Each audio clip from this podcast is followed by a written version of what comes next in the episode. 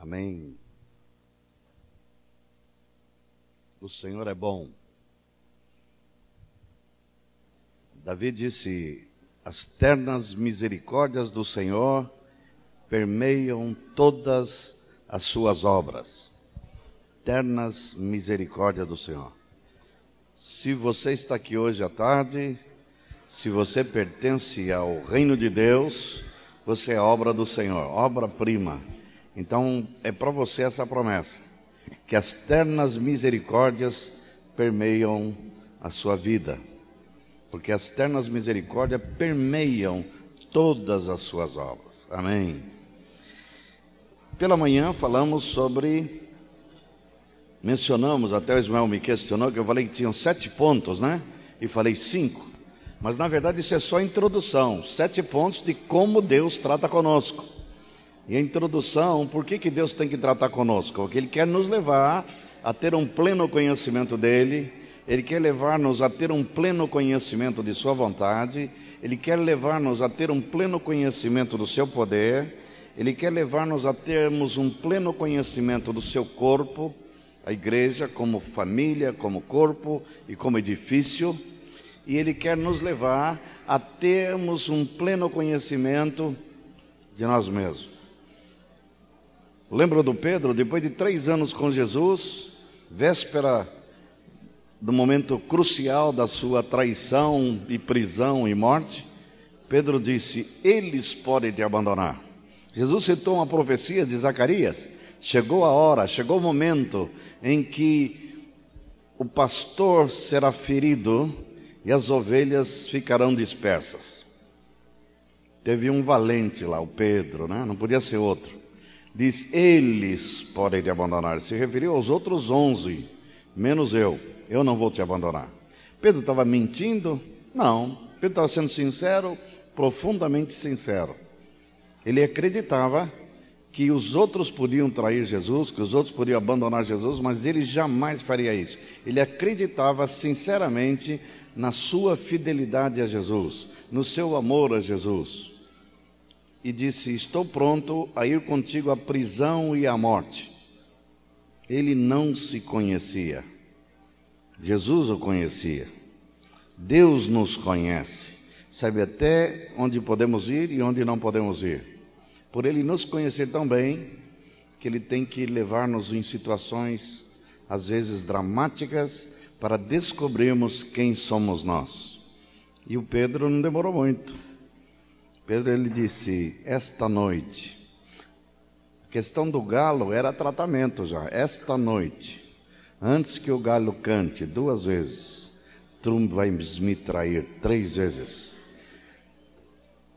Numa outra circunstância, é, foi na mesma situação quando Jesus disse a ele: Satanás está te pedindo para te cirandar, peneirar. Ou seja, Satanás cochichou no ouvido de Jesus e disse: Dá-me o Pedrão.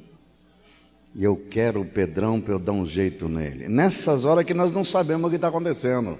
Uma coisa é quando é o Pedro, a gente ri. Pior é quando ele fala assim: dá um Moacir na minha mão. Dá o Ion na minha mão. E o pior de tudo é que a gente pensa que o Senhor fala: não, não vou dar. E às vezes ele pega, entrega-nos. Esse é o tema de hoje à tarde. Então vamos aprender sete coisas que Deus faz para que nosso coração nossa vida seja tratada. E é nessa hora que, se ouviram falar do Chico Doce, né? Que a coisa acontece. Porque Deus tem um propósito e Ele quer que seu propósito se realize na vida de todo o seu povo, na vida de todos os seus filhos. Tanto Ele nos trata corporativamente, como tratou a nação de Israel no passado, como Ele trata com os indivíduos trata com cada um de nós. E graças a Deus por esse tratamento, porque através dele diz que nós somos, ele nos disciplina porque nos ama e que esse, esse tratamento, essa disciplina é para nos tornarmos, olha o motivo, participantes da sua santidade.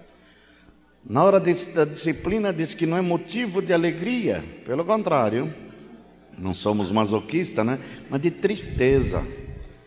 Mas ao depois, produz fruto pacífico os que têm sido por ela exercitados. Se você ora para Deus, Senhor, eu quero ser mais santo, Senhor, eu quero assim, pois você está orando certo, eu vou te fazer mais santo. Quantos aqui desejam a santidade do Senhor? Amém? Amém. Até estou levantando a mão bem. Tem gente que levanta a mão bem bem. A santidade do Senhor é coisa muito séria. Eu quero ser mais santo. Sou muito pecador. Muito, não é pouco. Peco por palavras, peco por pensamentos, peco por omissões. Pecamos de tantas maneiras. E ser santo não é fácil. Ser de santo porque eu sou santo. Então o Senhor tem que tratar conosco. Então, quando falamos de tratamento do Senhor, é porque Ele quer nos levar a lugares que nunca chegamos ainda, não alcançamos ainda. Então, Ele tem que tratar conosco. Então, primeiro, agora nós vamos entrar nos sete pontos do tratamento de Deus. O primeiro deles, surpreendentemente, tem a ver. Aqui eu vou falar de, do, do, do maneira de Deus nos tratar, vou falar do agente vou falar do propósito e vou falar do alvo. Então, sempre essas três coisas eu vou mencionar. Quem está tomando nota, mas não se preocupe tanto com a nota, que isso aqui depois vamos colocar, se os irmãos assim permitirem, no site da igreja em Porto Alegre. Então, vocês vão poder alcançar essas notas. Ou então, compre as fitas, né? Também vão estar possível ouvir. No boletim, diz o Theo.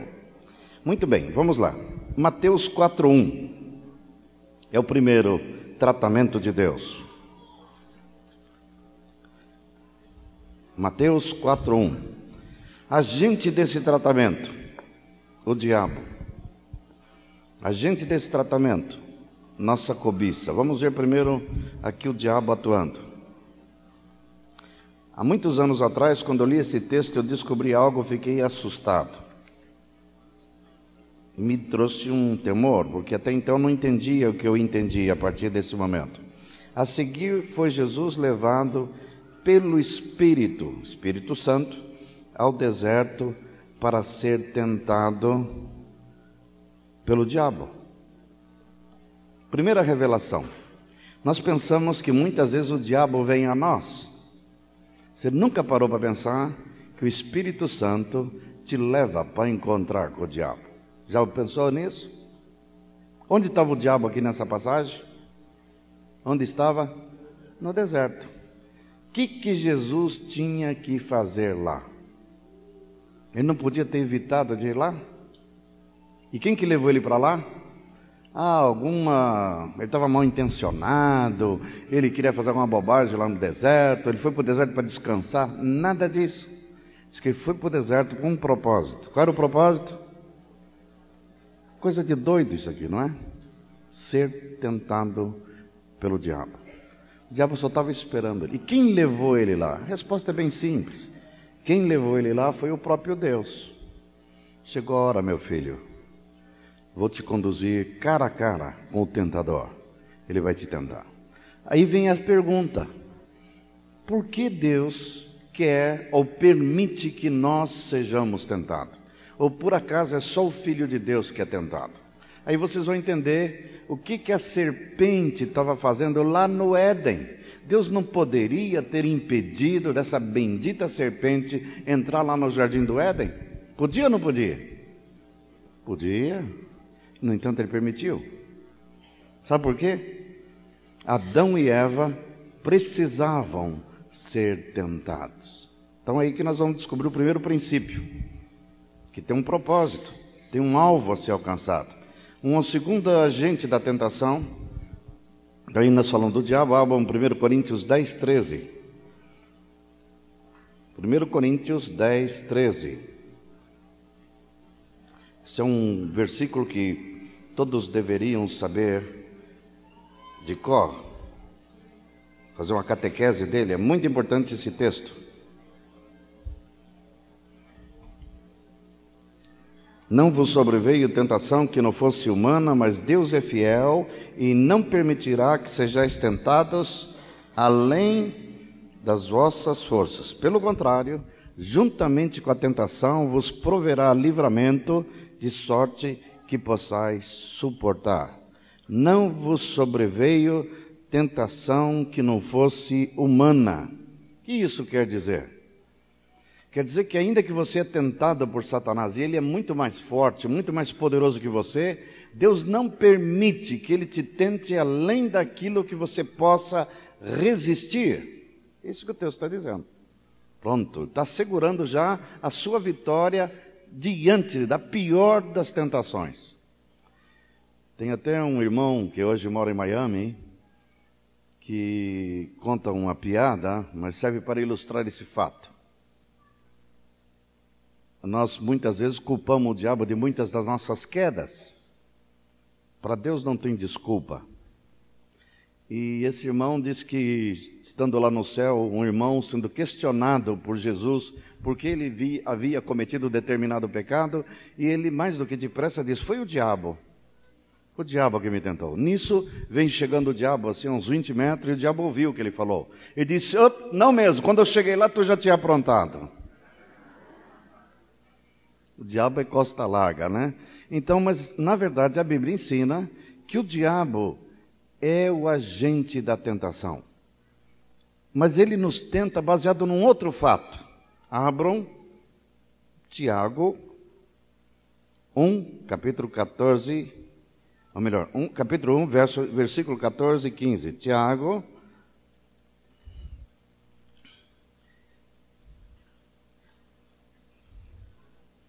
versículo 14 e versículo 15. Ao contrário, cada um é tentado pela sua própria cobiça, quando esta o atrai e seduz. Então a cobiça, depois de haver concebido, dá à luz o pecado. E o pecado, uma vez consumado, gera a morte. Qual é o propósito da tentação? Simples: revelar nossas fraquezas e nossa desobediência e rebelião. Se não houver a cobiça no nosso coração, o diabo não tem brecha para nos tentar. Nunca. Nunca ele nos derrubaria. Por exemplo, eu já fumei na minha vida no passado. Eu fui fumante. Há mais de 30 anos eu deixei o cigarro. Eu odeio até o cheiro de cigarro, não suporto cigarro. O diabo vai me tentar hoje para eu fumar? Não, não consegue. Muitos irmãos, se não todos aqui, talvez alguns, a grande maioria, nunca fumou, outros que já fumaram sabem do que eu estou falando. Logo que estava tentando deixar de fumar, era uma tentação ver alguém fumar, era tentação tomar um cafezinho, era sempre tentado. Por que, que eu era tentado? Havia algo dentro de mim que me levava a isso. Eu era viciado, era dependente. Então, quando nós somos tentados, Deus permite a tentação para revelar algo que está aqui dentro de nós. Ninguém seria tentado se não tivesse cobiça. Então, na verdade, o diabo vem para suscitar algo que já existe dentro de nós e tornar aquilo evidente. Até a queda evidencia isso. Então Deus permite. Só que Deus já está dizendo nesse texto de Corinto que nós temos da parte dele o poder necessário para resistir à tentação, da mesma maneira que Jesus tinha. Por exemplo, porque o diabo, a primeira tentação do diabo sobre Jesus foi para ele transformar pedras em pães? Resposta é simples, é tão óbvia, que não escapa a ninguém. Por que, que ele tentou Jesus para transformar pedras em pães? Por quê? Por que, que era tentação? Terrível tentação. Simples. Fazia 40 dias que não comia. Então a coisa que Jesus mais queria naquele momento não era viajar num transatlântico. Nem você queria nessa hora. Ele queria pão, ele queria comida, ele queria um frango assado, ele queria qualquer coisa que fosse comida, alimento. O diabo sabia disso. Então, na verdade, as tentações vêm de encontro a alguma necessidade física, emocional, sempre isso. Então, aí é onde ele vai te tentar e vai te oferecer aquilo que você cobiça, aquilo que você deseja. Muitos de nós, me refiro especialmente aos homens, somos tentados nessa geração na área sexual. Por que somos tentados? Porque há necessidades. Ou seja, a necessidade não é um motivo as carências, o instinto não é motivo para cairmos. E o diabo, sabendo dessas necessidades, vem te tentar. E Deus permite que sejamos tentados para revelar exatamente nossas debilidades e nossas fraquezas. O alvo de Deus ao permitir a tentação, o que, que Deus quer atingir? Que propósito ele quer atingir?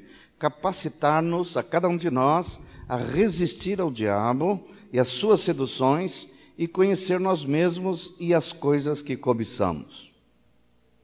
Esse é o principal motivo. Da... Deus quer que você entenda isso, descubra isso e se torne dependente dele para vencer isso. Amém? Quero repetir. O alvo da tentação, o alvo que Deus quer alcançar é capacitar-nos a resistir ao diabo e às suas seduções e conhecer em nós mesmos as coisas que nós cobiçamos. Nós saibamos identificar algo dentro de nós que quer. Por exemplo, por que, que Eva caiu? diz que ela olhou o fruto que lhes era proibido comer e sentiu atraída a ele. Isso antes do diabo, ela sentiu atraída. E o diabo só deu uma mãozinha e falou assim: se você comer, sereis semelhantes a Deus. Coma. Você vai discernir o bem do mal. Claro que ele mentiu. Ele sempre mente. Ele te oferece um prazer efêmero, momentâneo, com trágicas consequências. Mas ele te tenta e te oferece o paraíso. Você já estava no paraíso, ele oferece um paraíso melhor ainda.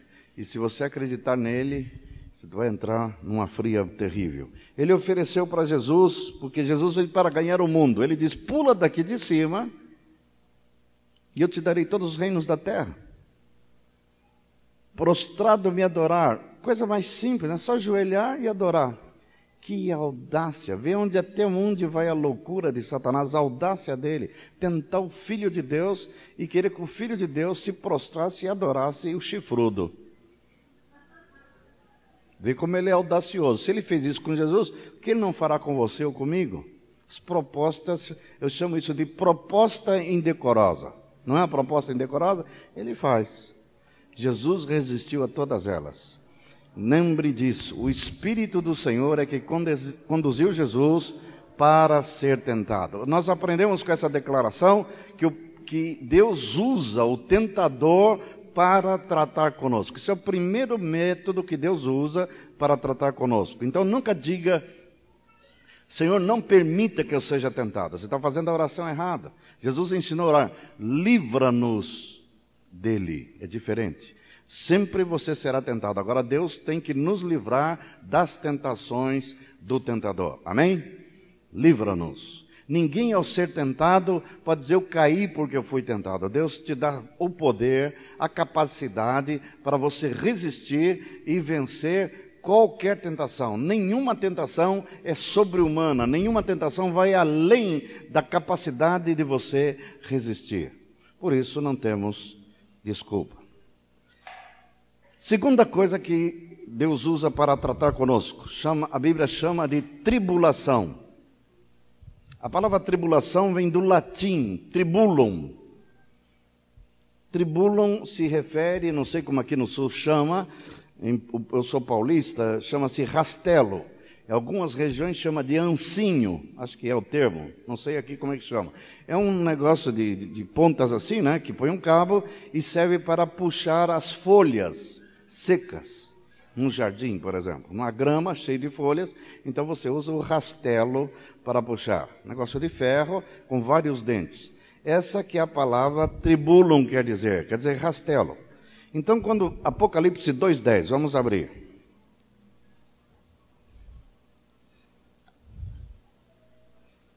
Capítulo 2, verso 10, diz assim: Não temas as coisas que tens de sofrer Eis que o diabo está para lançar em prisão alguns de vós para ser dispostos à prova e tereis tribulação de dez dias. Se fiel até a morte, dar-te-ei a coroa da vida. Quem prende, quem mete na prisão Paulo? O diabo. Quem mete na prisão Pedro? A gente pensa foi o Herodes. De fato, o Herodes é o agente. Quem quer matar o Pedro e o João? Por trás desse ódio assassino tem uma mente inteligente, e aqui a Bíblia está descortinando para nós quem é o agente da tribulação. Não confundir tribulação com provação. Daqui a pouco nós vamos descobrir que há uma diferença notável entre tribulação e provação. Então, agente da tentação, Satanás, agente da tribulação. Quem é? Satanás também. Então, o agente Satanás. Vamos ver mais dois textos. É, 2 Coríntios 1, 8 e 9. 2 Coríntios capítulo 1, verso 8 e 9. Segundo Coríntios 1, versículo 8 e 9. Diz assim: Porque não queremos, irmãos, que sejais ignorantes, a, uh, melhor, irmãos, que ignoreis a natureza, olha a palavrinha aí, da tribulação que nos sobreveio na Ásia, porquanto foi acima de nossas forças, a ponto de desesperarmos até da própria vida. Contudo, já em nós mesmos tivemos a sentença de morte, para que não confiemos em nós, e sim no Deus que ressuscita os mortos. Paulo está descrevendo aqui uma experiência que ele passou na Ásia e diz que a tribulação foi tão terrível que ele chegou a se desesperar. Você já teve alguma vez desesperado por causa de alguma tribulação? Pois fique sabe, se não teve, ainda você poderá vir a ter. Faz parte do tratamento. Deus permite não só que o diabo nos tente, mas que o diabo nos atribule. Se você tem alguma dúvida, é porque talvez você nunca tenha lido o livro de Jó. Ali só tem um nome para toda a experiência que Jó passou. Chama-se tribulação. E se você ler bem a história, você vai ver duas pessoas inteligentes, poderosas, conversando e decidindo o destino daquele homem. Tinha Deus e tinha também quem? Satanás. Por que, que é importante discernirmos essas coisas? Porque podemos cometer o mesmo erro que Jó cometeu. Qual foi o erro que Jó cometeu?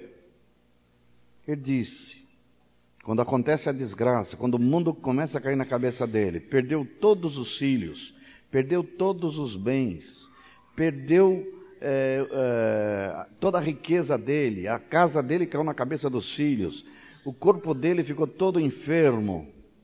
E ele faz a seguinte declaração: podemos estar cometendo esse erro. Disse assim: se eu recebi da parte do Senhor os bens, não posso receber da parte do Senhor os males? Quem ele pensava que estava mandando aquela desgraça toda para ele? ele atribuiu a Deus. O Deus abençoa e Deus judia. Ele se equivocou. E ainda que seja lindo quando diz ele prostrando o rosto em terra, o adorou, é nobre essa atitude, porque ele não murmurou, ele não acusou Deus, é lindo isso, mas ele atribuía aquele mal a Deus. E não era Deus, era Satanás, era tribulação pura. E o que, que a Bíblia manda fazer quando Satanás nos atribula? O que, que manda fazer? Aceitar de bom grado ou resistir-lhes firme na fé? Resistir.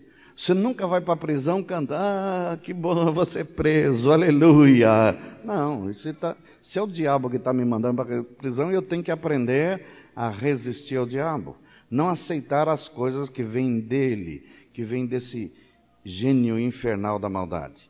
Só que Deus permite que nós sejamos tratados dessa forma. E tem um motivo, porque Deus quer que nós aprendamos algo. O que, que Ele quer? Qual o propósito da tribulação? Remover a palha. O que, que é remover a palha? Palha, que é a função do ancinho, né? São as nossas deficiências de caráter e impedir que confiemos em nós mesmos. É o texto que acabamos de ler. Paulo diz que sofreu essa tribulação na Ásia ao ponto de ficar desesperado para que, aí eu falo do propósito, não confiemos em nós mesmos e sim no Deus que ressuscita os mortos. Qual o grande problema nosso, como cristão, como discípulos? muita confiança em nós, na nossa força, e pouca confiança em Deus. Deus quer quebrar essa nossa força. Sabe qual é o problema de Deus conosco? Eu levei tempo para aprender isso. Eu pensava que o grande problema que Deus tinha com um homem chamado Moacir eram as minhas fraquezas.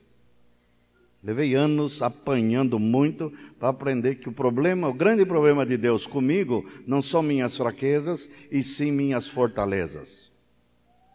É justamente onde eu sou forte. Eu, por exemplo, me vejo como um cara forte, não fraco. E Deus quer eu forte ou quer eu fraco? Respondam. Sabe o que Deus quer? Fraco. Deus quer que eu seja muito inteligente ou me ache estulto ao ponto de depender da sabedoria dele? Quanto eu achar que eu sou capaz de guiar a minha vida, de tomar decisões sábias, eu não preciso de ninguém, inclusive de Deus. Então a tribulação é para me levar a um ponto de fragilidade, de fraqueza. Ou vocês não aprenderam a lição que Paulo aprendeu com o espinho na carne? Lembra do espinho? De novo, tribulação. De onde que era o agente? Deus disse qual era o agente. Era Satanás. Um espinho na carne de Paulo, que a gente não sabe direito o que, que era, não veio ao caso, mas possivelmente era uma enfermidade nos olhos.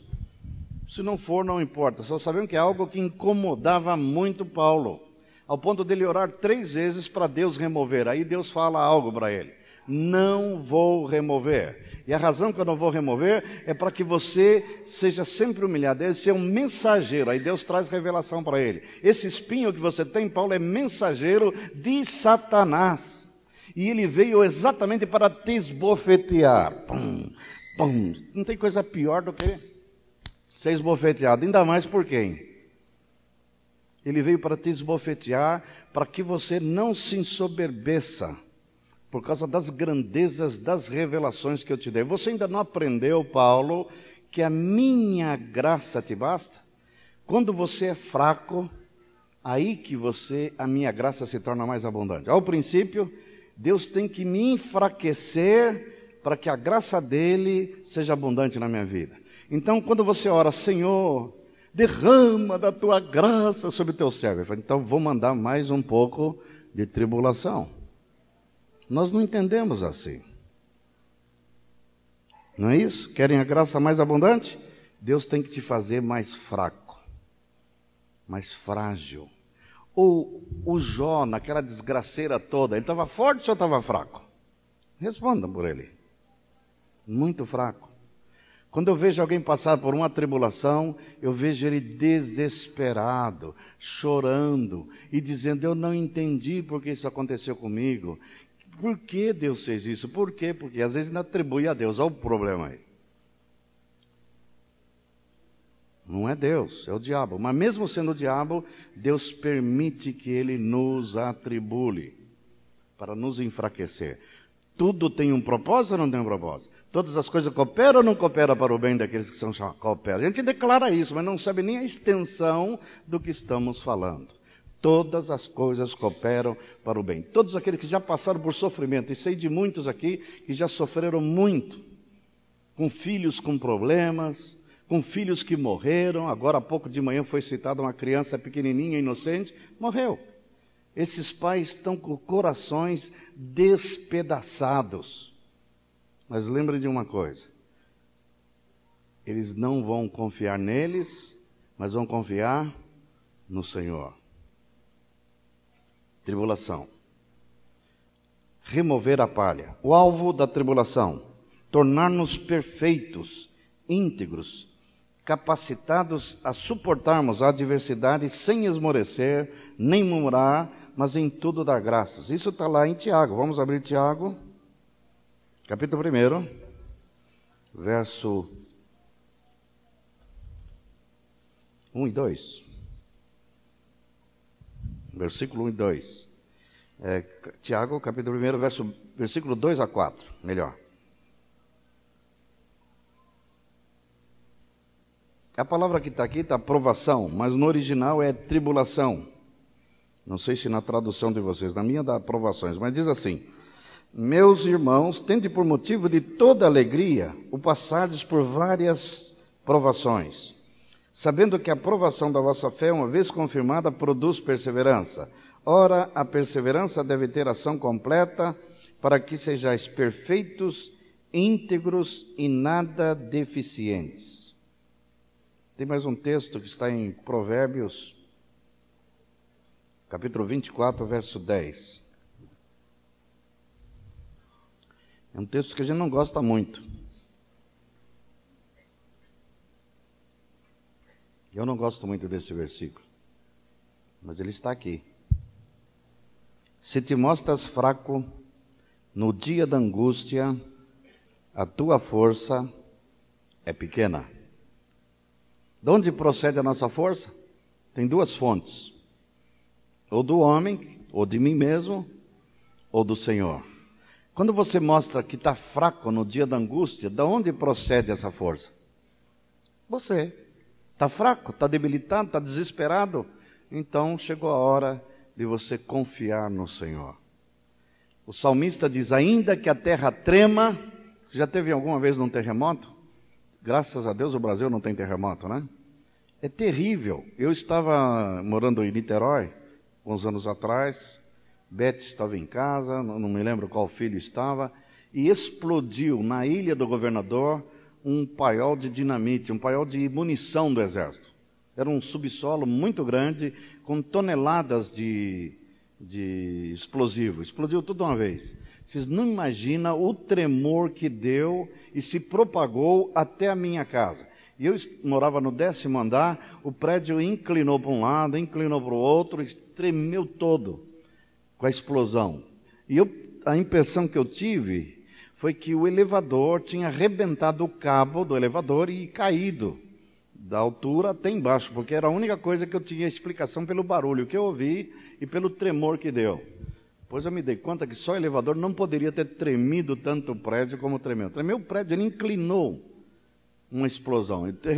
Diz que tem terremoto que, eh, da escala de Richter, no 7,5, faz a torre das igrejas se inclinar ao ponto de bater o sino sozinho. Já pensou que coisa terrível? E você fica assim, a terra tremendo e abrindo diante de você, assustador. O salmista está vendo esta situação e diz: ainda que a terra trema, temos o quê? Que confiar. É fácil confiar quando tudo está tranquilo, né? Tudo calmo. Você confia em Deus? Claro. Mas deixa tirar segurança de você. Deixa você ver a terra tremendo debaixo dos seus pés, eu quero ver se vai continuar tão tranquilo. Se te mostras fraco no dia da angústia, a tua força é pequena. Quando Paulo diz, tudo posso naquele que me fortalece, em tudo tenho experiência, tanto de fartura como de escassez, como de abundância como de escassez. Tanto sei ser honrado como ser humilhado, em tudo tenho experiência. Aí ele termina essa declaração falando: Tudo posso naquele que me fortalece. Qual o propósito de Deus na tribulação? Você ser fortalecido. Deus, durante a tribulação, te dá graça e força. O texto que, que lemos da tribulação de Paulo na Ásia vai nos ajudar a entender. Abram de novo 2 Coríntios, capítulo 1. Qual o propósito que ele quer alcançar? Além de nos tornar perfeitos e íntegros, ele quer adicionar algo mais. É 2 Coríntios, capítulo 1, né? Por favor, abram de novo. É um dado muito importante que eu esqueci de mencionar.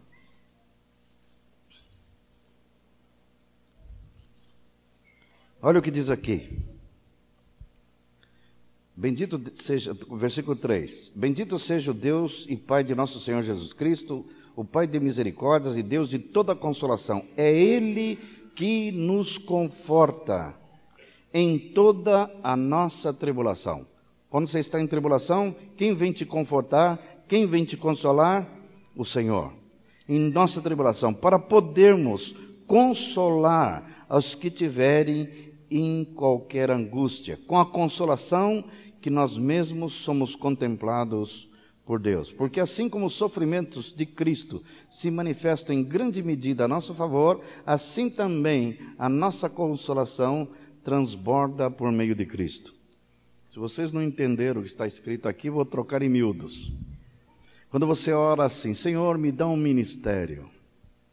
Eu quero o ministério da consolação. Eu quero aprender a consolar os irmãos. Sabe o que Deus tem que fazer?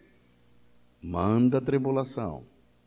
Sabe por quê? Porque somente na hora da tribulação é que Ele vai poder te consolar, para você ter a capacidade de consolar outros que estiverem passando por igual situação.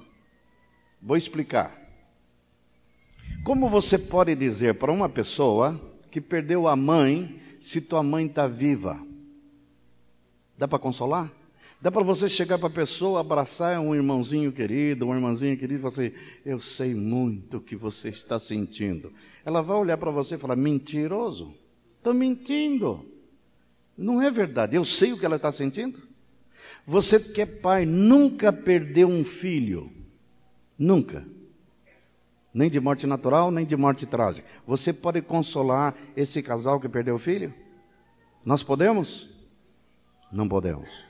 Não podemos. Eu sei o que eles estão sentindo? Podemos imaginar, mas não sabemos. Mas se tem pai nessa congregação que já perdeu seus filhos, eu sei que tem.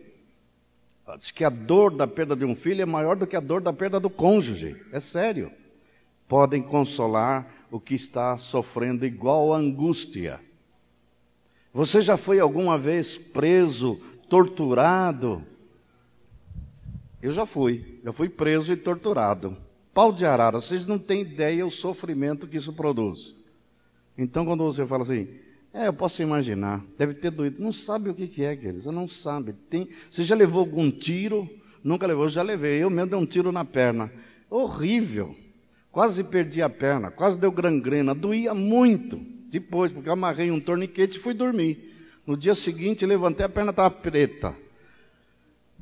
O médico olhou e falou: O que, é que você fez, cara? Eu falei assim: ah, estava saindo muito sangue, eu amarrei e fui dormir. Você pode perder a perna. Quase perdi a perna. Loucura, né? Isso não é tribulação, isso é outro nome. Isso não tem nada a ver com o diabo. Vocês vão descobrir daqui a pouco. Vão descobrir daqui a pouco. Tem outro nome para isso. Nós chegamos lá. Vamos devagar, né? Mas a tribulação é o momento em que Deus vem ao nosso encontro e nos consola, nos conforta, nos anima, nos dá graça. O Atmani me ensinou algo importante. Muitas vezes nós estamos descendo um rio que tem uma corredeira. O rio, quando tem a corredeira, aquelas uh, uh, uh, correntes, né? É, é, normalmente é, o lugar é mais raso. A água, quando tem águas profundas, ela não forma correntes. Ela anda, mas não borbulha. Quando começa aquelas correntes é porque tem pedras submersas. Quando oramos, descendo esse rio num barquinho frágil, oramos, Senhor, ficamos com medo das pedras pontiagudas furarem o barco e, e, e nós caímos na água. E oramos assim, Senhor, tira-nos a pedra. Às vezes o Senhor nos atende e tira a pedra. Mas muitas vezes Ele não tira a pedra. E quando Ele não tira a pedra, o que, que Ele faz? Sabe o que Ele faz? Levanta o nível das águas. Graças a Deus por isso. Ao levantar o nível das águas, nós passamos por sobre as pedras. E a pedra não faz diferença. É isso que quer dizer, a minha graça te basta. Pedro, Paulo pediu, tira a pedra. Ele falou, não vou tirar, mas eu vou te encher-me de ti da minha graça e ela é suficiente e você vai passar por cima. Muitas vezes nós oramos, oramos para Deus tirar a pedra, e às vezes Deus não vai tirar a pedra mas Ele vai dar da sua graça para que nós consigamos passar por cima.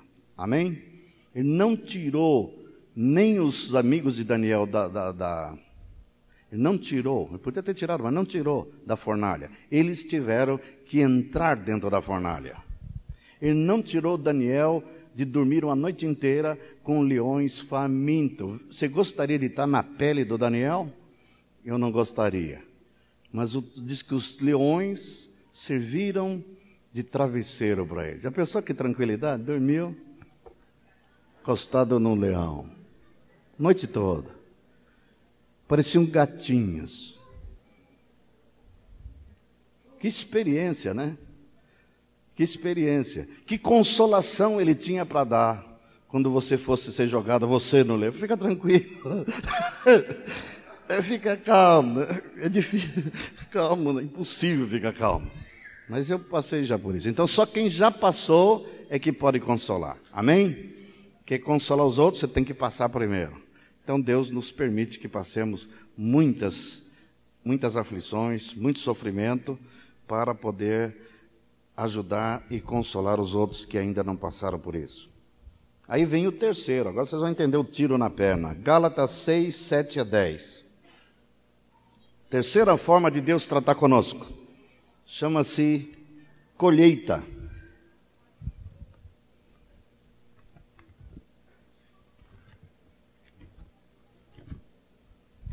Colheita.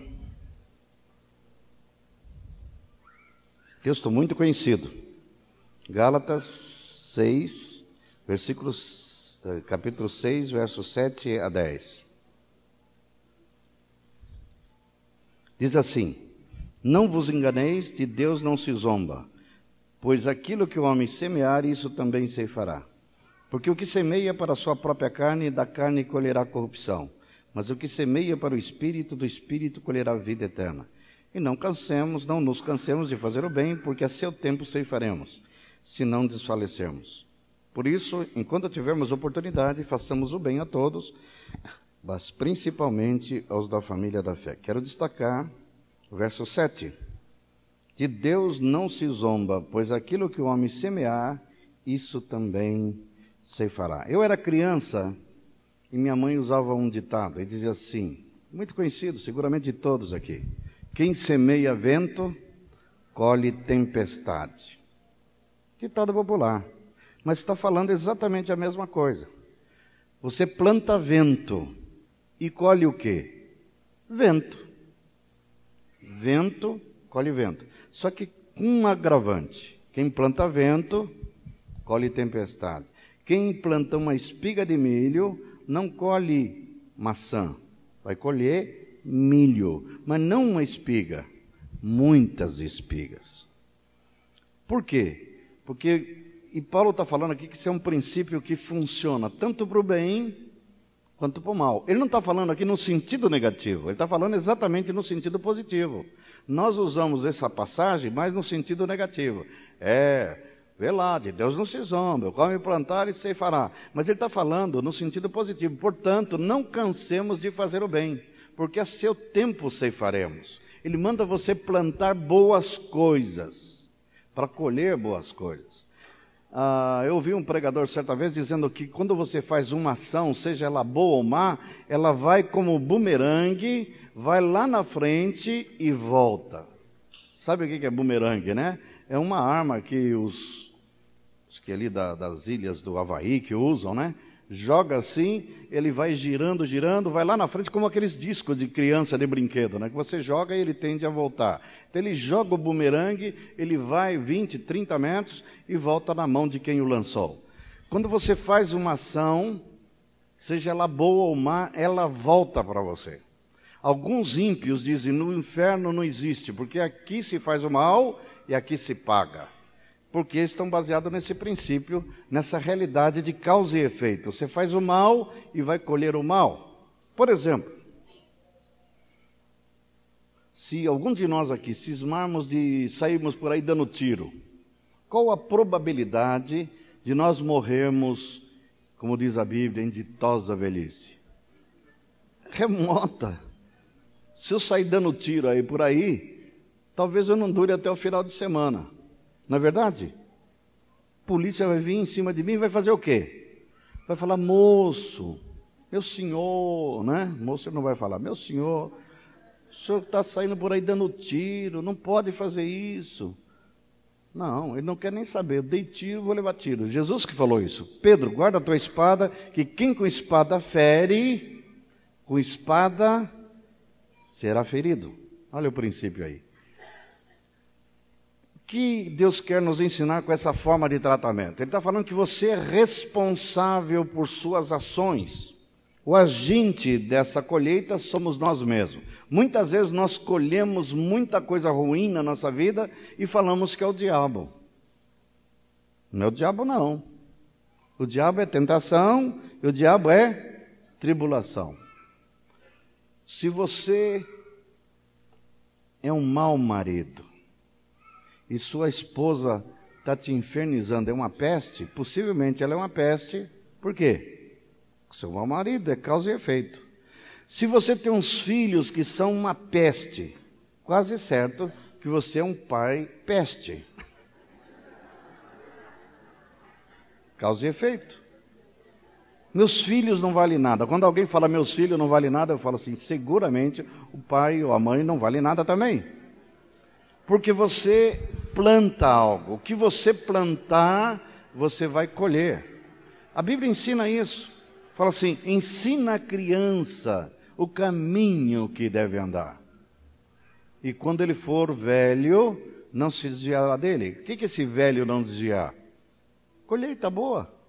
Boa colheita às vezes sai alguma coisa errada, né? Nem sempre a lei de causa e efeito funciona. Às vezes o diabo entra na história aí, pode mudar um pouco a feição, mas via de regra, quem faz o bem, colhe o bem, quem faz o mal, colhe o mal. O, propósito de Deus nisso tudo é mostrar que somos responsáveis por nossos atos e vamos colher exatamente o que plantamos, quer seja o bem, quer seja o mal o alvo de Deus nisso tudo? Estimular-nos à prática do bem e não do mal. É óbvio. Deus está com isso sinalizando que se você faz algo, planta algo e você colhe o que você plantou, então plante o bem. Não cansemos, portanto, diz Paulo, de fazer o bem, porque a seu tempo ceifará. Por que diz a seu tempo? Por que essa expressão a seu tempo? Que o que você planta, você não colhe no dia seguinte. Quando plantamos algo, leva um pouco de tempo. Quer seja o mal, quer seja o bem. Leva tempo. Então você não pode desistir. Quando uma determinada pessoa chegou a mim e falou assim: Ninguém me ama. Eu chamo de complexo Nat King Cole. Tem aquela música: Ninguém me ama, ninguém me quer. A vida passa e eu sei ninguém. Por que, que ele está sem ninguém? Você quer saber por que, que nós somos solitários? Você quer saber por que ninguém me ama, ninguém gosta de mim? Sabe por quê? É tão simples. Você é uma pessoa não amável. Você é uma peste. Ele vai te amar. Seja diferente, seja amoroso, seja um cara que ama livremente. Todo mundo vai gostar de você. Alguém está levando uma mala pesada, você diz, não, não, espera aí que eu ajudo você e leva a mala dele. Você, alguém precisa de qualquer coisa, você quebrou a pia lá, você vai lá e conserta a pia dele. Eu quero ser um mico de circo. Se o irmão que você consertou a pia, que você carregou a mala, não vai gostar de você. Gosta ou não gosta? Aí você precisa de um carro emprestado, esse irmão enfia, está aqui, leva, vai com o meu carro. Ele te conquista. Fala, aquele cara, ó. Você pode até ter defeitos, mas diz que o amor encobre multidões de pecado, o cara não enxerga os defeitos. O cara é bom. Barnabé, assim, diz que Barnabé era um homem bom. Como é que a Bíblia diz que ele é bom? Ele vendeu os bens dele, pegou o dinheiro e botou no pé dos apóstolos e falou: distribua para os pobres. Tinha pobre que só vivia beijando Barnabé. Pudera. Está faltando Barnabé na igreja hoje. E como, né? Muitos Barnabés. Então, se você é bom, se você é generoso, vão gostar de você. E se você não gosta muito de você, fogem de você, então tem uma coisa errada. Não é com os irmãos que está errado. Está errado com você, infeliz. Acorda.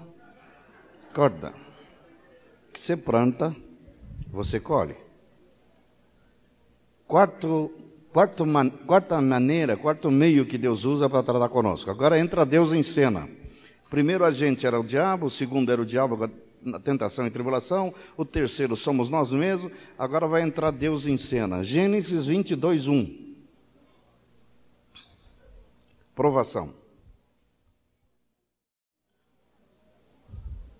Gênesis capítulo 22, verso 1.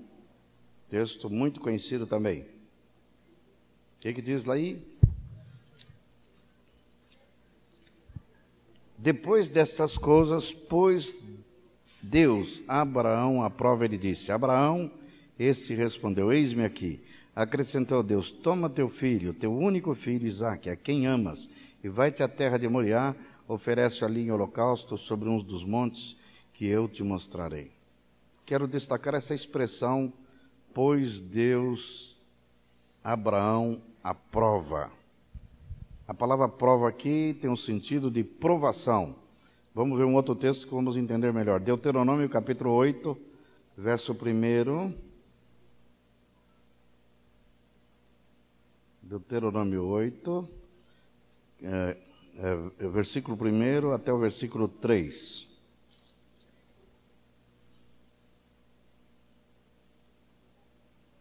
Cuidareis de cumprir todos os mandamentos que hoje vos ordeno, para que vivais e vos multipliqueis e entreis e possuís a, possuais a terra que o Senhor prometeu sob juramento a vossos pais Recordar-te-ás de todo o caminho pelo qual o Senhor teu Deus te guiou no deserto esses 40 anos para te humilhar, para te provar, para saber o que estava no teu coração, se guardarias ou não os seus mandamentos.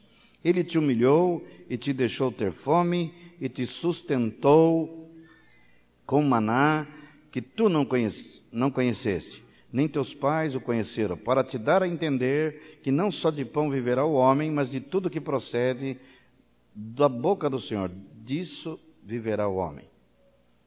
Ele te humilhou e te deixou ter fome. Versículo 2: Para te provar, para saber o que estava no teu coração, se guardarias ou não os seus mandamentos. Esse texto, por muito tempo, eu tive uma controvérsia com ele. Eu não entendia, por isso que a palavra de Deus precisa de revelação do Espírito Santo. Que história é essa de Deus levar o povo no deserto e colocá-lo à prova para saber se eles vão guardar os mandamentos ou não? Tem sentido isso? Não tem sentido. Tem sentido Deus falar para Abraão que é para levar o filho dele lá para oferecer em sacrifício, ele estava provando ele. Provando o quê? Por que, que Deus tem que provar-nos? Uma boa pergunta, não é? Aqui esse texto vai nos ajudar a entender. Esse texto de Deuteronômio vai entender os motivos de Deus. Qual era a minha controvérsia? Se Deus é onisciente, Ele sabe todas as coisas, Ele não sabe de antemão se eu vou guardar o mandamento dele ou não? Sabe ou não sabe? Sabe. Então por que, Ele tem que me provar? Não faz sentido. Não faz sentido. Por que, que ele tem que me levar no deserto e fazer eu ter fome, sede? Por que, que ele tem que fazer isso? E ele disse: para te provar, para ver se guardarias ou não meus mandamentos. Como se Deus não soubesse do, do, da, da, reação minha no deserto. Como, por que, que ele tem que fazer isso? Resposta é simples. Não é tão simples, na verdade não é tão simples, a gente não enxergava isso, eu não enxergava. O texto está dizendo, na verdade é o seguinte: Deus me conhece mas eu não me conheço. Você sabe o que, que os judeus falaram antes dessa citação? Quando Moisés, no pé do Monte Sinai, recebe a lei e passa ao povo, sabe o que, que eles declararam? Tudo que o Senhor falou, nós faremos. Não é igual Pedro, não é a mesma história do Pedro? Estavam cheios de autoconfiança. Nós vamos guardar toda a lei. Deus já sabia que eles guardariam ou não? Claro que sabia. Deus falou, hum, vai guardar. Conversa fiada, né? Não vai guardar nada. O Moisés demorou 40 dias e já fizeram a maior bagunça lá. Virou uma orgia, fizeram uma farra sem tamanho. Ao ponto que Deus teve que intervir. Deus pergunta para Moisés: Você sabe que barulho, que, que alarido é esse? Ele falou: Alarido de guerra deve ser. Falei, guerra coisa nenhuma, antes fosse. Estão lá na gandaia, estão achando que você morreu, Moisés, e já fizeram um bendito bezerro de ouro, e estão adorando o bezerro de ouro, e estão dizendo que é o bezerro de ouro que tirou eles do Egito. Que coisa terrível! Só 40 dias. Eles iam guardar? Guardaram nada. 40 dias foi suficiente. Bastou Moisés demorar. Bastou Moisés não vir logo. Faço uma pergunta aqui para vocês. Se os líderes de vocês se afastarem por 40 dias para jejuar e orar numa montanha aí, a igreja continua tudo bem ou vão fazer algum bezerrinho de ouro? Perceberam? Tem gente que só anda bem com supervisão. Tem gente que só anda bem com cabrestinho. Não podemos ser assim. Não sejais como o cavalo e a mula que sem cabresto, de outra sorte, não lhe obedece. Deus não quer que nós andemos com cabresto, mas alguns, lamentavelmente, só no cabresto. É uma coisa errada, né? Cabresto a gente leva burro, mula, mas seres humanos não. Ensinar-te-ei e te guiarei pelo caminho que deves andar. Deus quer dizer e nós andarmos, mas as coisas não são bem assim. Aí ele tem que nos levar ao deserto e fazer passar fome e ter sede. Como que o povo reagiu quando teve fome e teve sede? Lembram como ele reagiu? O povo que disse que obedecia a Deus queriam imediatamente matar esse infeliz, desse miserável do Moisés. Foi ele que nos meteu nessa fria. Foi ele que nos tirou do Egito. Antes, tirar do Egito era uma benção, agora tirou do Egito é maldição tirou para matar a gente aqui no deserto. E começaram a murmurar, a reclamar, ou seja, revelou o quê? O coração deles. Então a aprovação de Deus é para pôr em evidência o coração. Nos, aqui temos dois casos até interessantes. No caso de Abraão, quando foi posto à prova, o que, que o resultado foi? Negativo ou positivo? Altamente positivo. O coração dele foi revelado de um homem obediente. E Deus de propósito falou: Quero que tu sacrificas ao filho a quem muito amas. Não era um filho assim, que estava doido para se livrar dele, que muito amas. Ele não disse: Senhor, você não pode sacrificar a Sarinha. A Sarinha já está velhinha. Não serve a Sarinha, não. Não serve o Eliezer, é meu servo, gosto muito dele, ele é muito útil, mas é meu servo. Não, eu quero Isaac. Isaac que eu quero. Pois a prova. Ele passou pela prova ou não passou? Passou com dez mais, passou com excelência. O texto continua dizendo assim: de madrugada. De madrugada, ele recebeu a palavra num dia, de madrugada ele levantou. Que prontidão, que disposição esse coração agradou a Deus. Por isso que Abraão, Deus é o Deus de Abraão e não se envergonha de ser o Deus de Abraão. Mas o Deus desse povinho no deserto, esse povinho deu trabalho. Ah, como deu trabalho. Chegou um ponto que Deus falou assim: Moisés, fala o seguinte: tu leva eles, mas eu não vou mais. E eu fico aqui mesmo. Aí o Moisés, graças a Deus por Moisés, nós não temos que ser como Moisés. Eu quero ter o coração do Moisés, eu não tenho ainda. Moisés falou: Senhor, se tu não fores conosco, eu não saio daqui. Ele, Moisés era sábio, ele sabia que com Deus já era dureza, imagina sozinho. Imagina que fria, né? Deus falou, vai sozinho. Ele falou, não, não, não saio. Risca meu nome. Tira meu nome do teu livro aí. Tira, tira, tira, tira. Ele está falando, pode me tirar. Aí Deus falou, não posso tirar. Você não. Você é gente boa. Não posso tirar. Vamos fazer o seguinte, vamos fazer outro acordo. Vem para cá, Moisés, eu vou exterminar todos. E eu vou começar uma nova nação a partir de você. O que, que Moisés fez? Se nós, não se nós tivéssemos um coração de mulher, não ia fazer, nós não tenta nós fazer diferente. Graças a Deus tu vai fazer isso, ainda bem. Não aguento mais esse povo, mata todo mundo mesmo. Não, que sacerdote é esse? Ele falou assim: Não, tu não podes fazer isso. Tu não podes fazer, porque se tu fizer, tu vai ficar com o teu nome comprometido. Vai dizer, tu tiraste do Egito para matá-los no deserto. Eu tinha razão.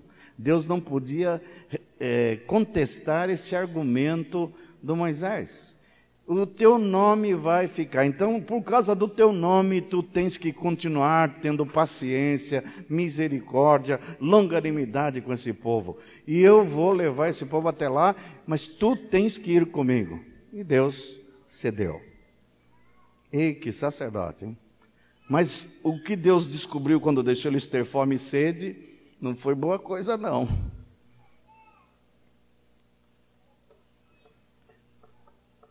Tem um irmão, hoje mora em São Paulo. Há muitos anos atrás, ele fez uma experiência com os discípulos dele aqui em Porto Alegre. E foram morar juntos numa casa. Nós, no tempo que nós nos reunimos ainda num tabernáculo chamado Tabernáculo da Fé, foi logo o começo do, do nosso, grupo aqui em, em Porto Alegre. E ele falou: tem um cântico lá que eu não quero cantar mais. Eu falei: por quê? Ele falou aquele cântico que os irmãos ficam todos de mão dada e ficam cantando e dançando assim, como é doce a comunhão dos remidos do Senhor. Eu não canto mais. Falei, por que você não canta mais? Esses irmãos não sabem o que estão cantando. É por que, Tirteu? Ele falou assim, ele falou assim, vai morar junto. Eles não se conhecem, vai morar junto. ele tinha pego oito discípulos e foram morar juntos. Vocês não imaginam que confusão. Um lá trabalhava e, e sete ficava estudando em casa.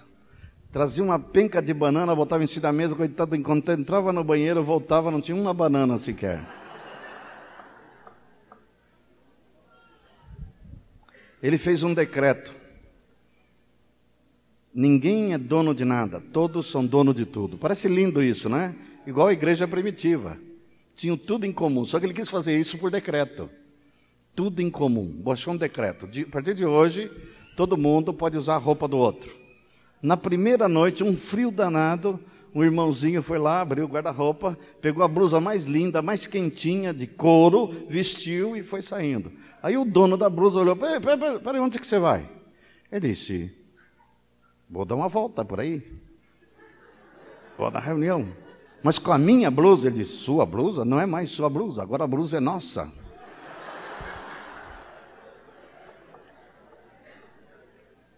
Confusão. Observe. Quando vamos morar juntos, descobre quanto nós não nos amamos, quanto nós somos egoístas, quanto nós temos dificuldade de repartir. E não se reparte por decreto nem banana, né? O irmão que trouxe a banana falou assim: não vou trazer mais banana, não. Nunca sobra nenhuma para mim. Coitadinho, não deixava nenhuma. E disse que durava muito pouco tempo. Ele ia no banheiro, não para tomar banho. Voltava dois minutos depois, cadê a banana? Pensava até que tinha escondido. Com medo. Comeu muito rápido. Coitadinho trabalhava vendendo sapato de porta em porta. Chegava de noite cansado, os troquinhos que ele ganhou, trazia a bananinha e a turma toda, ó. Levei ao deserto para ter fome. Ou seja, quando nós temos fome, meu irmão, nós engolimos o outro. Nós não estamos nem aí. A fome fala mais alto. A Bíblia registra fome em Jerusalém que as mães chegaram a matar seus próprios filhos para comer. Terrível, mas é verdade. Então, quando Deus leva para o deserto para ter fome, é provação, para revelar o nosso coração. Esse é o alvo. O propósito é revelar a nós mesmos o nosso coração, os nossos pensamentos, os nossos sentimentos e a nossa disposição de andarmos com o Senhor. O alvo, qual o alvo de Deus? Capacitar-nos a discernir entre motivações de nosso coração e a vontade de Deus. Descobrir que nossa sobrevivência depende não do pão que comemos, e sim da vontade de Deus que fazemos. Então, é muito importante quando Deus nos prova. Não confundir provação com tribulação. Provação é do Senhor, tribulação é do diabo. Uma nós temos que resistir, na outra nós devemos nos sujeitar a ela. Aí vem o quinto tratamento, tem a ver conosco, a gente somos nós mesmos. 1 Coríntios 11, 31.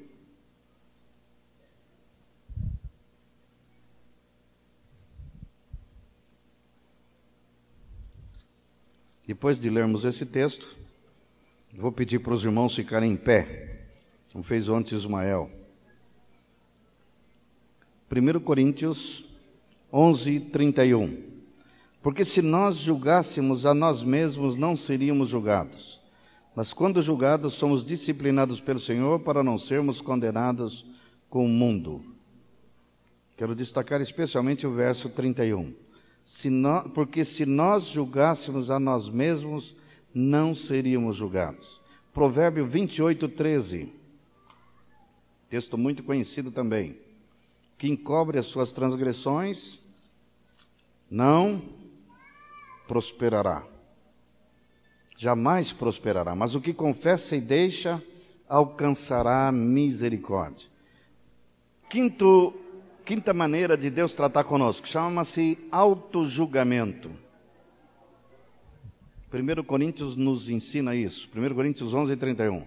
Diz esse texto: se nós julgássemos a nós mesmos, nós temos mais tendência de julgar os outros do que julgar a nós mesmos. Julgar os outros, Deus te proíbe de fazê-lo. Julgar você mesmo, Ele manda você fazer. Quantos sabiam que temos um ensino para julgarmos a nós mesmos? E quando é que eu julgo a mim mesmo? Quando você faz alguma besteira.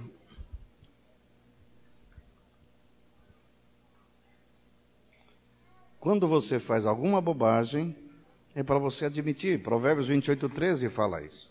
Diz: O que encobre as suas transgressões não prosperará. A tendência do homem é encobrir ou descobrir quando ele peca? encobrir. Já desde Adão já é assim. Lembra do Adão? Quando ele fez aquela besteira lá no jardim do Éden, o que, que ele fez? Ele escondeu atrás de uma árvore, como se fosse possível esconder de Deus. Deus vinha, diz que todo dia, na, viração do dia, no fim da tarde, um horário mais ou menos como esse, para bater um papo com Adão. Naquele dia, como sempre ele vinha, veio também.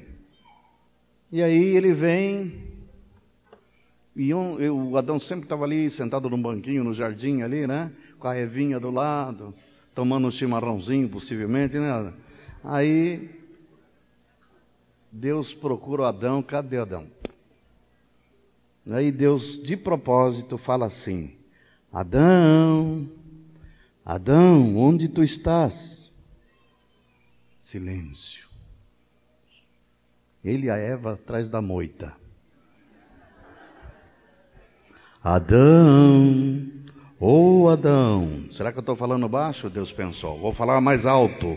Adão, onde tu estás? E aí, nada, silêncio ainda. Aí Deus disse, ah, igual aquelas brincadeiras de criança. Sai de trás da moita, Adão. Por que que tu estás aí? Hum, que pergunta difícil de responder, né? Que que você está escondido? Por quê? Deus quer que nós, antes que Ele nos procure e pergunte por que, que eu estou escondido, eu diga que foi que eu fiz. Prontamente. Pequei. Falhei. Eu estou passando uma dificuldade lá em Niterói agora com uma situação que está relacionado com essa dificuldade do ser humano, não é desse irmão. Todos nós agimos do mesmo jeito. Falhamos e temos dificuldade em confessar a besteira que fizemos. E Deus nos recomenda: confesse, confesse, fale logo. Por que, que eu tenho que fazer isso? Porque vem depois outra situação, para não sermos julgados. Quando somos julgados pelo Senhor, somos disciplinados. Aí vai ser outro tema, nós vamos ver que uma coisa vai levar a outra. Então, Deus não quer nos disciplinar, Deus não quer nos punir, Deus quer que eu confesse e alcance o que? Misericórdia. Deus está, antes de eu pedir perdão, me oferecendo perdão. Antes de eu falar que eu quero me consertar, Ele disse que está pronto para fazer o conserto. Esse é o Deus que temos. Agora, quando você não quer alcançar misericórdia, vai ter outra coisa no lugar da misericórdia. Sabe o que, que tem? Você tem duas opções, dois caminhos a seguir: ou misericórdia ou juízo. Qual que é mais sábio? Qual o melhor caminho? Misericórdia. Misericórdia. Se você quer misericórdia, então vem e se entregue. Dedure-se. Fui eu. O maior problema dos pais é quando aparece uma coisa errada na casa e perguntar quem foi que fez isso. Ah, não sei de nada não. Eu não vi nada. Não sei de nada. Pergunta para o outro também não, também não.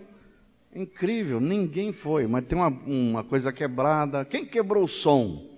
Ah, eu não sei não, eu não me, nem mexi aí. Nem cheguei perto. Difícil, né? Nunca aparece alguém e diz assim: Papai, fui eu. Né? Não é assim. Então deveria ser assim. Se, se erramos, devemos julgar a nós mesmos. Por que, que Deus quer que façamos isso? Corrigir imediatamente no tribunal de nossa própria consciência todo comportamento pecaminoso. Vamos ver Salmo 32, 5. Salmo de Davi.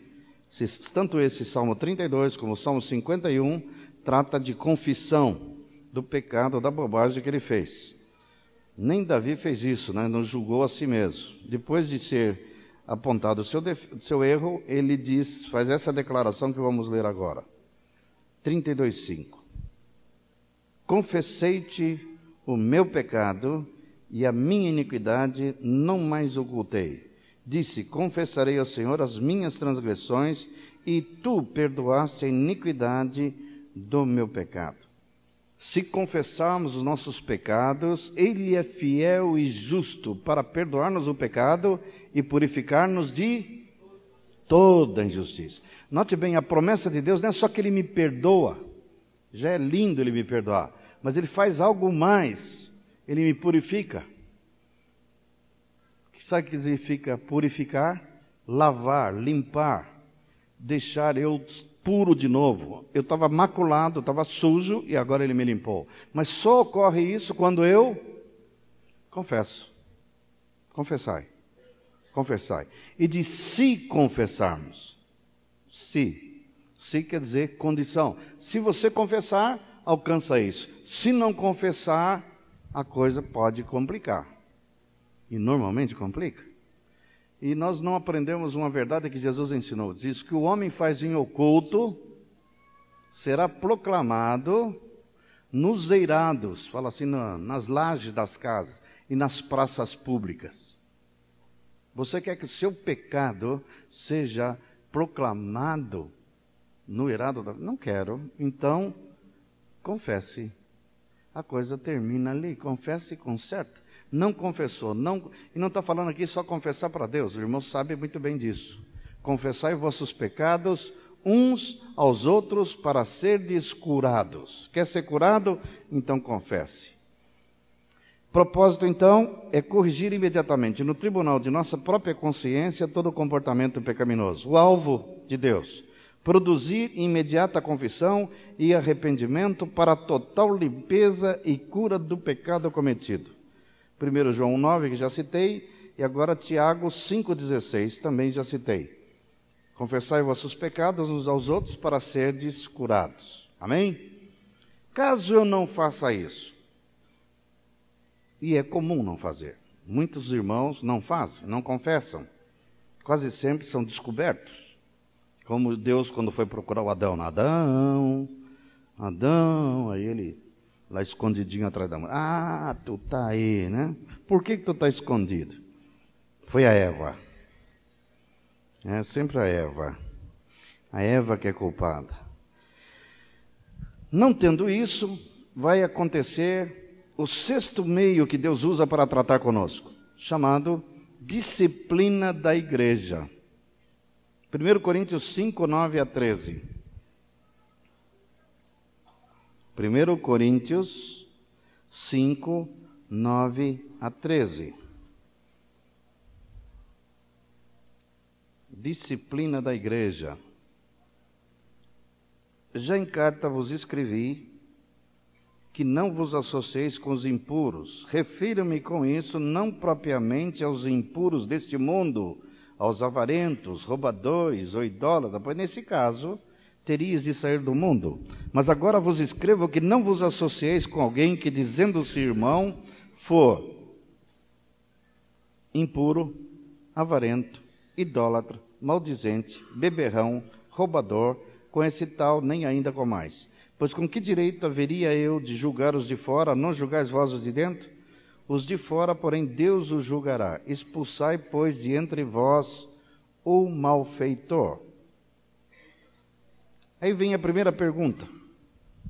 Por que, que a igreja tem que disciplinar alguém?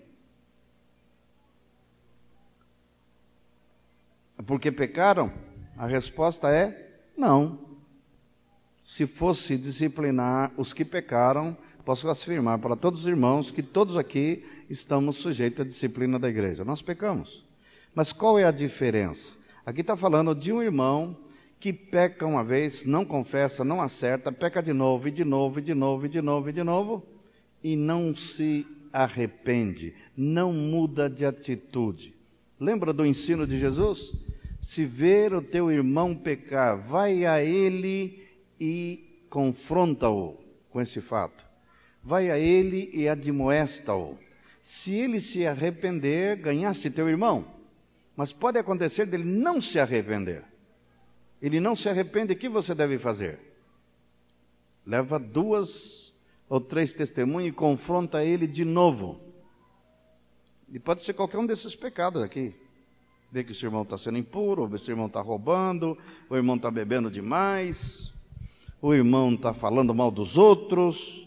A lista é grande. Aí fala com ele e ele nada de novo. Aí a Bíblia diz que é para fazer algo, levar ao conhecimento da Jesus que falou isso. Leva-o à igreja, leva as pessoas que estão investidas de autoridade para julgar essa questão. Ao levar para a igreja, a igreja ainda vai chamar esse irmão e vai dizer o que para ele? É verdade que você fez tal coisa? É verdade que sua conduta tem sido assim, assim, assim? Ah, é verdade. E por que você não se arrepende? Se você se arrepender, coisa resolve. É purificado o seu pecado. É perdoado o seu pecado. Aí ele não se arrepende. É triste o que tem que ser feito. Ensino apostólico.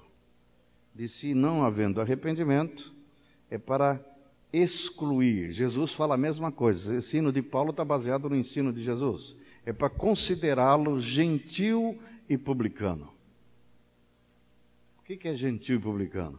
não é irmão. Se é irmão, note bem a expressão que Paulo usa. Ele usa um termo aqui que às vezes lemos e não vemos a força dele. Ele diz assim, versículo 11: Mas agora vos escrevo que não vos associeis com alguém dizendo-se irmão. Ele não diz que é o irmão, ele diz que diz que é irmão. Há uma diferença para Paulo do que é irmão e do que diz que é irmão. Então, tem muitos entre nós que podem dizer que é irmão, mas a conduta dele, o comportamento dele, as ações dele testificam que ele talvez não conheça Deus, não é possível e viver fazendo isso. Então, dizendo-se irmão e ter uma prática de vida, uma conduta de vida totalmente pecaminosa, inconsequente e que não tem arrependimento. Se é irmão, ele pode pecar, mas deve prontamente se arrepender, assim como Davi. O que Davi fez, o rei Davi, foi muito grave: assassinato e adultério. E o que, que ele fez quando o profeta o confrontou? O que, que ele fez? Diz que se quebrantou na hora e chorou e se arrependeu amargamente do que ele tinha feito e orou a Deus e disse: Senhor, não retires de mim o seu espírito, limpa-me, purifica-me. Eu sou um patife mesmo. Eu mereço a morte, mas tem misericórdia de mim. E Deus fez o quê? Misericórdia. Amém? Então Deus perdoa, a igreja perdoa, mas tem que haver arrependimento. Não arrependendo-se, continuando na prática do pecado, não resta outra alternativa que não a correção e disciplina da igreja. O agente, os irmãos que estão vinculados e comprometidos com essa pessoa. O propósito, manter a igreja santa, purificada e produzir temor em todos. O alvo que Deus quer alcançar, provocar arrependimento do infrator e a restauração de sua vida de retidão e santidade. O alvo sempre é santidade. Por último, quero terminar agora ainda sobrou uma última maneira de Deus tratar conosco. Talvez a mais séria. Adivinha qual que é? Então vê quantas coisas Deus faz antes. A última chama-se disciplina do Senhor. Por que, que essa é mais difícil, mais terrível? A Bíblia diz por quê. Horrível coisa é cair nas mãos do Deus vivo. Quando eu li esse texto, eu já vi muitos pregadores pregando para os ímpios. O versículo anterior diz: O Senhor disciplina o seu povo. É o povo dele que está sendo disciplinado. E horrível coisa é cair na mão do Deus vivo. A disciplina do Senhor. O texto principal se encontra em Hebreus, capítulo 12, verso 4 a 3. Quero terminar com este, com este parágrafo agora. Me tolerem mais cinco minutos. Hebreus, capítulo 12, versículo 4 a 13. Ora, nossa luta não é contra o pecado. Ora, na nossa luta contra o pecado ainda não tendes resistido até o sangue, e estáis esquecido da exortação que, como filhos, decorre convosco. Filho meu, não menospreze a correção que vem do Senhor, nem desmaie quando por ele és reprovado. Porque o Senhor corrige a quem ama e açoita a todo filho que recebe. A quem e para a disciplina que perseverais, Deus vos trata como a filhos, pois que filho há que o pai não corrige? Mas se estáis sem correção de que todos se têm tornado participantes, logo sois bastardos e não filhos. Além disso, tínhamos os nossos pais, segundo a carne, que nos corrigiam e os respeitávamos. Não havemos de estar em muito maior submissão ao Pai dos Espíritos, então viveremos? Pois eles nos corrigiam por pouco tempo, segundo melhor lhes parecia. Deus, porém, nos disciplina para aproveitamento, a fim de sermos participantes da sua santidade. Toda disciplina com efeito no momento não parece ser motivo de alegria, mas de tristeza, ao depois, entretanto, produz fruto pacífico aos que têm sido por ela exercitados, fruto de justiça. Por isso, restabelecei as mãos decaídas e os joelhos trôpegos, e fazei caminhos retos para os vossos pés, para que não se extravie o que é na manco, antes seja curado. Se parássemos aqui, já íamos ter um texto fantástico. Mas por que razão Deus tem que nos disciplinar? O texto já disse que era para nos tornarmos participantes da sua santidade. Mas por que, que eu tenho que ser participante da santidade de Deus? O versículo 14 responde. Vê que diz o 14? Segui a paz com todos e a santificação, sem a qual ninguém verá o Senhor. Se você tem intenção no seu coração de um dia contemplar Deus face a face, então você tem que ser um participante da santidade dele. E para termos a santidade dele, muitas vezes ele tem que nos corrigir. Olha quantos métodos ele usou até chegar a esse ponto extremo. Te deu chance de você julgar a si mesmo, te deu chance dos irmãos se tratarem, te deu chance. Quando todos os recursos falharam, ele entra em cena. Abram agora um texto muito importante também, que se encontra, citei ele ontem, me parece, e agora vamos ler Jeremias. Vamos ver a disciplina do Senhor em ação.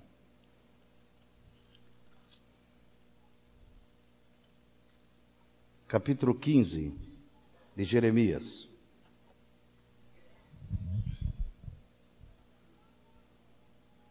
Vamos ler do capítulo 15, verso 1 até o verso 9, versículo 9. Disse-me, porém, o Senhor, ainda que Moisés e Samuel se pusessem diante de mim, meu coração não se inclinaria para este povo. Lança-os diante de mim e saiam. Quando te perguntarem para onde iremos, dize-lhes, assim diz o Senhor, o que é para a morte, para a morte, o que é para a espada, para a espada, o que é para a fome, para a fome, o que é para o cativeiro, para o cativeiro.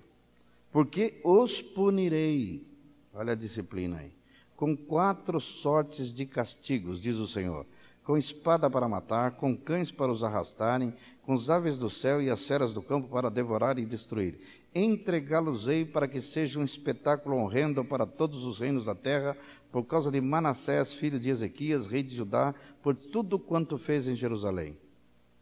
Pois quem se compadeceria de ti, ó Jerusalém? Ou quem se entristeceria por ti? Ou quem se desviaria a perguntar pelo teu bem-estar? Tu me rejeitaste, diz o Senhor, voltaste para trás. Por isso levantarei a minha mão contra ti e te destruirei. Estou cansado Não tem, acho que parte mais triste da Bíblia do que essa declaração de Deus. Estou cansado de ter compaixão. Aí agora ele vai dizer o que, que ele tinha feito para eles se arrependerem. Cirandei-os com a pá nas portas da terra, desfilhei e destruí o meu povo, mas não deixaram os seus caminhos. As suas viúvas se multiplicaram mais do que as areias dos mares. Trouxe ao meio-dia um destruidor sobre a mãe de jovens. Fiz cair de repente sobre ela angústia e pavor. A que tinha sete filhos desmaiou como para inspirar a alma. Pôs-se-lhe o sol quando ainda era dia. Ela ficou envergonhada e confundida. E os que ficaram dela, eu os entregarei a espada diante dos seus inimigos, diz o Senhor. A gente fala, bom, o povo era judeu, cabeça dura, mas vamos ver uma outra situação. Abram Apocalipse, li essa passagem hoje. Apocalipse, capítulo.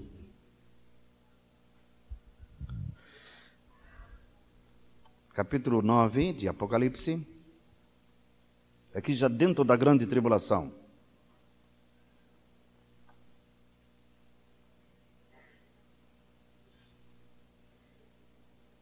versículo 18. Vamos ler até o versículo 21.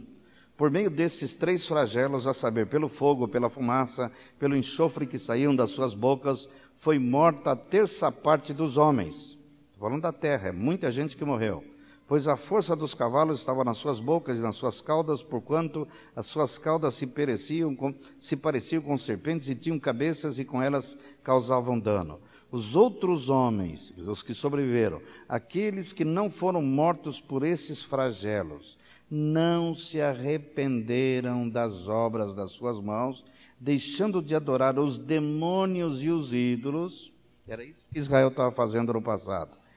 De ouro, de prata, de cobre, de pedra, de pau, nem que nem pode ver, nem ouvir, nem andar. Nem ainda se arrependeram dos seus assassínios nem das suas feitiçarias, nem da sua prostituição, nem dos seus furtos. Quando o homem é tão duro que, mesmo durante a disciplina do Senhor, não se arrepende, só tem uma saída.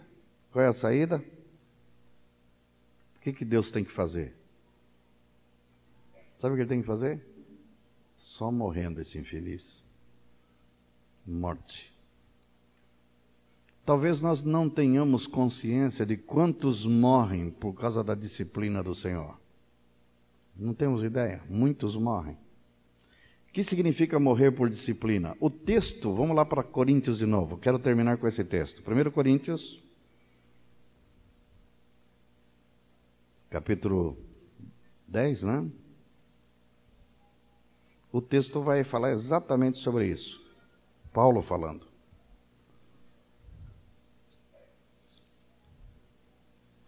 1 Coríntios capítulo 10 diz assim: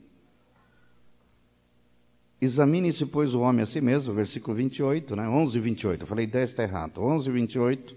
Examine-se, pois, o homem a si mesmo, e assim coma do pão e beba do cálice. Pois quem come e bebe sem discernir o corpo, come e bebe juízo para si. Eis a razão porque há entre vós muitos fracos, doentes e não poucos que dormem. Porque se nós julgássemos a nós mesmos, não seríamos julgados. Mas quando julgados, somos disciplinados pelo Senhor para não sermos condenados com o mundo. Disciplinados por quem? Pelo Senhor. E Paulo está dizendo que muitos já tinham ficado fracos, outros ficado doentes, e não poucos que já tinham partido. Às vezes ficamos doentes.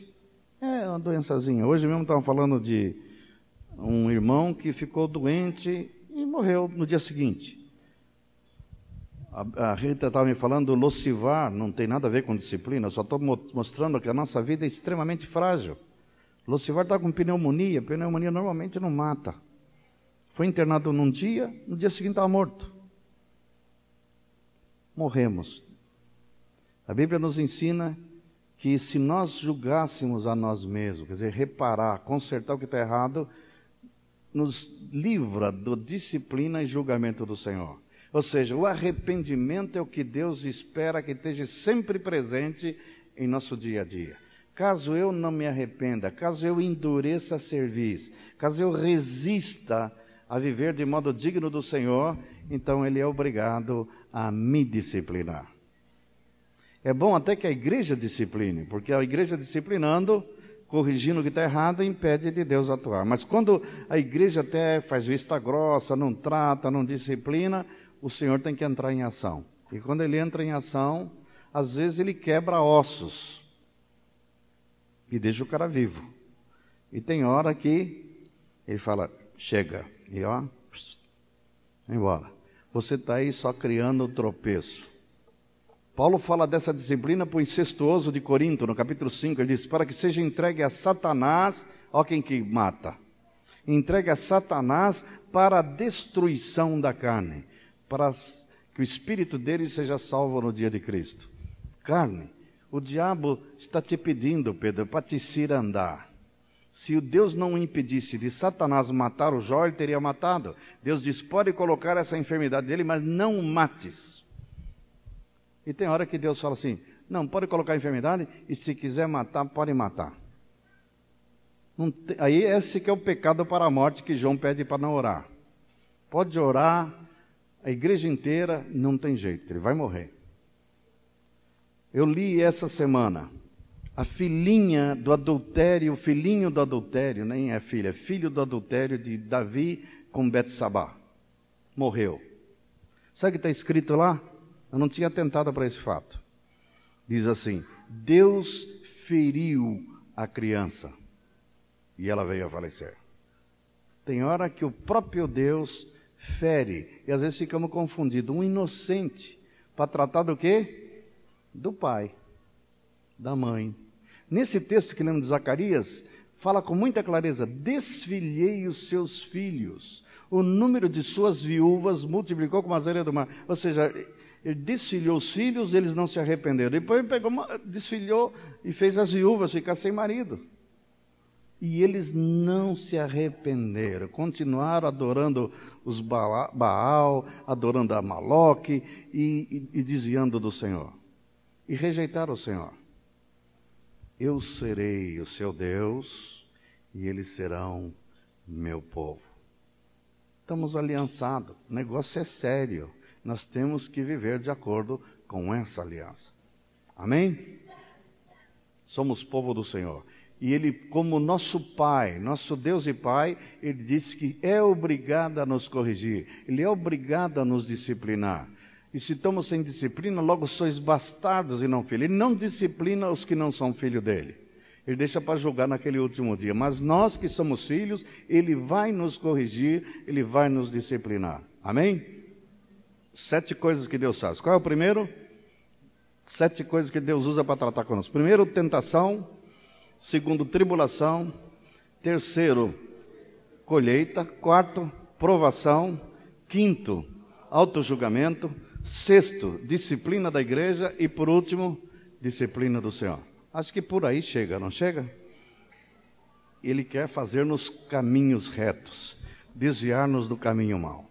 Deus abençoe a todos vocês e que todos sejamos, portanto, participantes da sua santidade.